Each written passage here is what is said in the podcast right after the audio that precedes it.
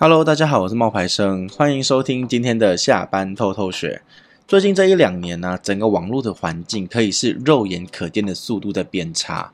你每点开一条新闻，点开一个话题，几乎每一条火热的贴文下面呢，都有人在吵架。吵架的理由呢，五花八门。性别啊，疫情啊，战争啊，偶像啊，甚至你是哪地方的人，一切都可以变成吵起来的导火线。我们都觉得自己是真理在握，在对立的那一面的人全部都是脑残。我们总想要教训跟消灭对方，于是呢，我们就互喷、谩骂、侮辱，然后拉黑、举报、决裂。自我二十年前学会上网以来，哦，等下，二十年前我这样暴露年纪了吗？我还没有见过网络环境这么糟糕过。面对越来越糟糕的网络环境啊，我觉得有必要谈一谈，就是威尔史密斯的社会实验。大家应该都很清楚这个新闻吧？就是前一阵子在奥斯卡的颁奖典礼，威尔史密斯呢扇了主持人克里斯一个耳光。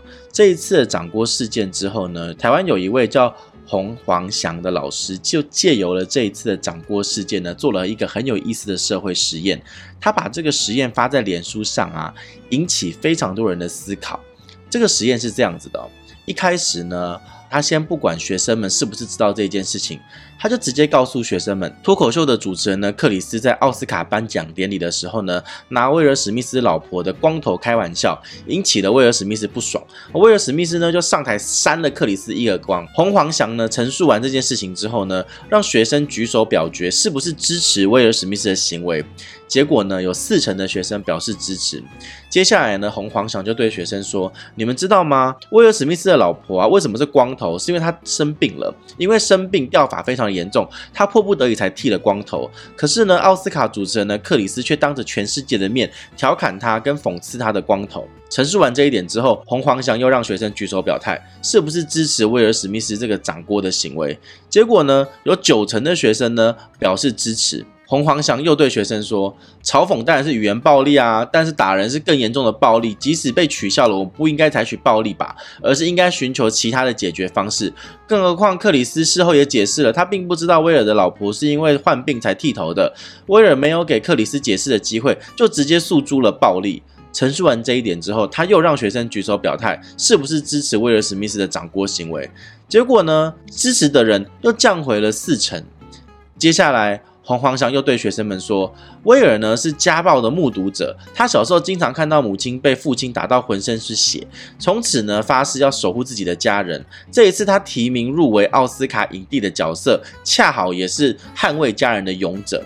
他老婆因为生病掉发，因此呢很抑郁、很封闭，好不容易在女儿的鼓励下走出来。而如今呢，克里斯的这一番嘲讽呢让他很受伤，所以呢威尔才站出来要保护自己最爱的人。”陈述完这一点之后，他又让学生举手表态，是不是支持威尔史密斯的掌掴的行为？结果支持的人又飙到八成哦。接下来，洪黄祥呢就对学生说，这一次威尔的掌掴事件是奥斯卡创办九十四届以来第一次发生暴力行为。这个打人的画面播放出去，会有上亿的人目睹，必然会造成非常恶劣的影响，甚至可能引起一些人的效仿。他又问学生说：“那你们觉得怎么样？是不是支持威尔掌掴的这个行为呢？”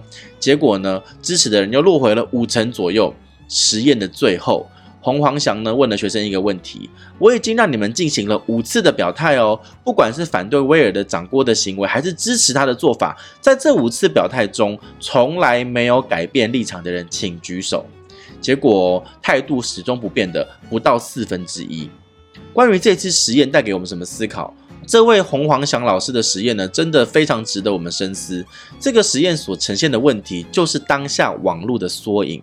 不管是专家也好，意见领袖也罢，媒体也一样，在很多时候，他们让我们看到的信息，其实只是他们想让我们看到的信息。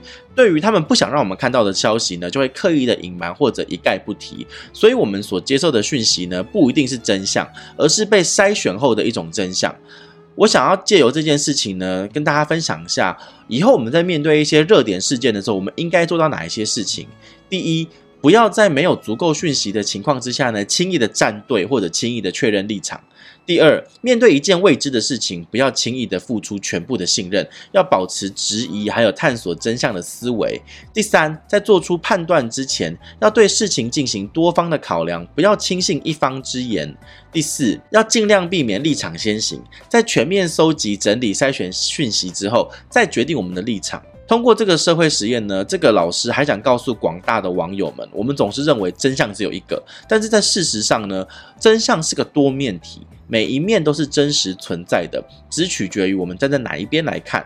事件的一方是好人，并不意味着另一方就是坏人，反之也一样。比起正邪对决，更长的情况是两个好人都在为不同的价值观、为自己的正义而战。或者两个坏人都在为了彼此的冲突而互相撕咬，所以真理或者真相呢，永远不具有绝对性，永远都是只有局部的跟局限性的。我们在面对这种热点事件的时候，我们应该做到以下几点啊：观点立场不同的时候呢，不要轻易的把对方当成仇敌，也不要轻易的把对方当成是笨蛋。这个世界是多维的，我们自以为掌握的真理仅仅只是局部的真理而已，把自己的观点当成完全的真理，就是胡作非为。我们要拥抱。多面性、全面性的思维，不要非黑即白这种二元性的思维。当确认一个可能性存在的时候，我们不要去否认还有另外的可能性存在。水里面有鱼，不代表水里面除了鱼之外就不会有其他的东西啊。这个世界的真理就是一切皆有可能。有一些事情我们无法理解，不代表这件事情是错的。仅仅是因为我们无法理解，就觉得对方不正常，那才是真的不正常。不知道大家有没有注意到一点哦？学生们走向最极端的时候呢，总是他们获得片面讯息的时候。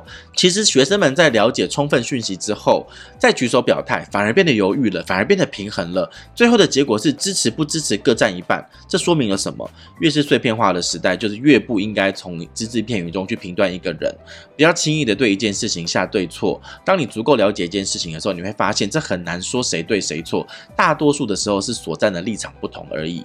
善的对立面不是邪恶，而是无知。一个知识认知越贫乏的人，越有一种莫名其妙的勇气跟莫名其妙的观点，还有自豪感。有一句话说得好，宽容它不是一种道德，它是一种认识。只有深刻的认识事物，才能够对世界和人的复杂性有理解和了解，还有体谅。才不会轻易的呢去苛责他人。其实，在这个实验的最后呢，只有四分之一的人没有改变过立场。很多网友呢认为说，啊，这个老师是不是在表扬他们？表扬他们立场坚定？其实不是的，老师只是想要告诉大家，我们虽然需要学会独立思考，不要轻易的被媒体或意见领袖操作这个意见，但我们更要学会知错。并且改错，在获得新的知识跟讯息之后，改变自身的立场并不丢脸，因为一开始站定了一个立场，而害怕丢脸不愿意改变，找出各种理由否定更多真相的人，才是更丢脸的人。